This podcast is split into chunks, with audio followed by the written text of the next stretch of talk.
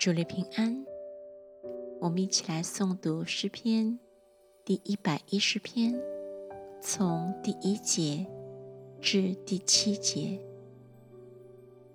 耶和华对我主说：“你坐在我的右边，等我，使你仇敌做你的脚凳。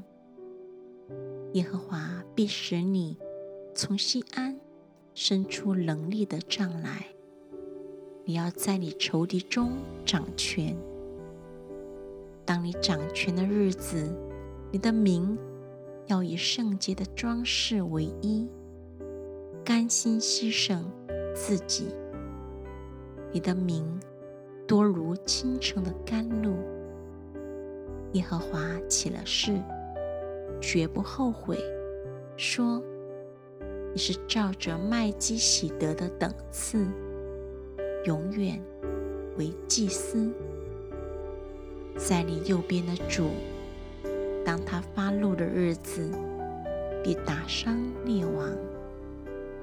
他要在列邦中刑罚恶人，失手就遍满各处。